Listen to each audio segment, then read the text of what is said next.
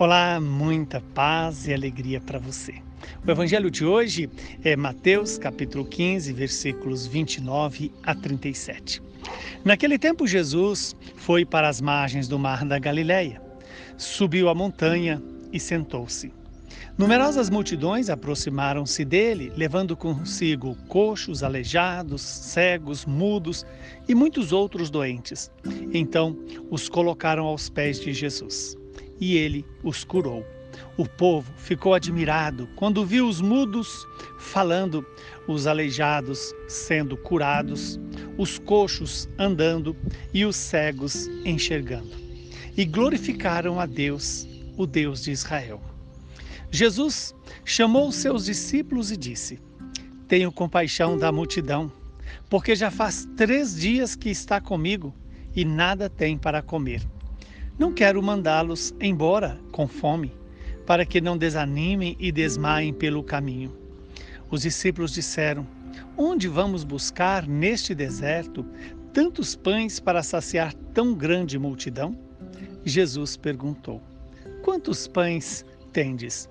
Eles então responderam: Sete e alguns peixinhos.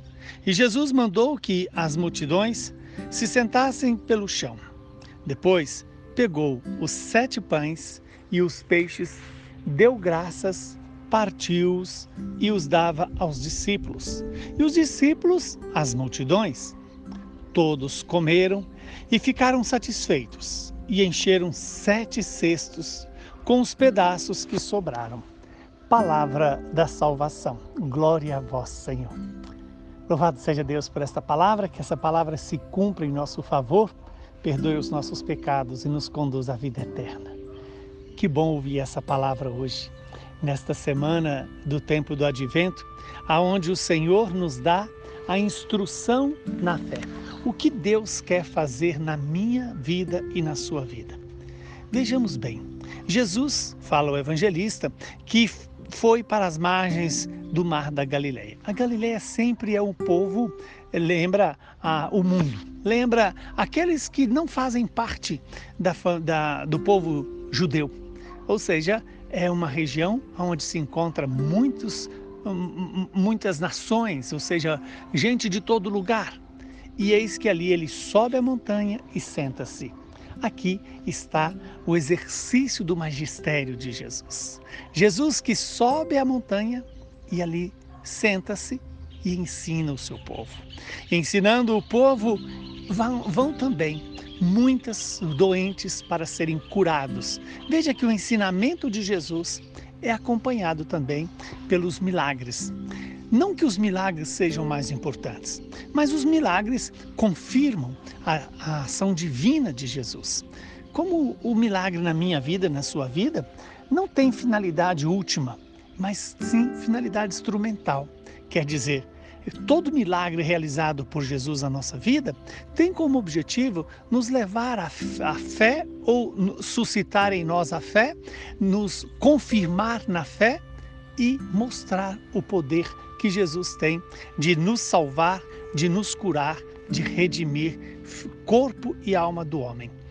Estamos diante de uma atitude de Jesus. Jesus que tem compaixão de todas as pessoas que vão até ele e que por três dias estão com ele.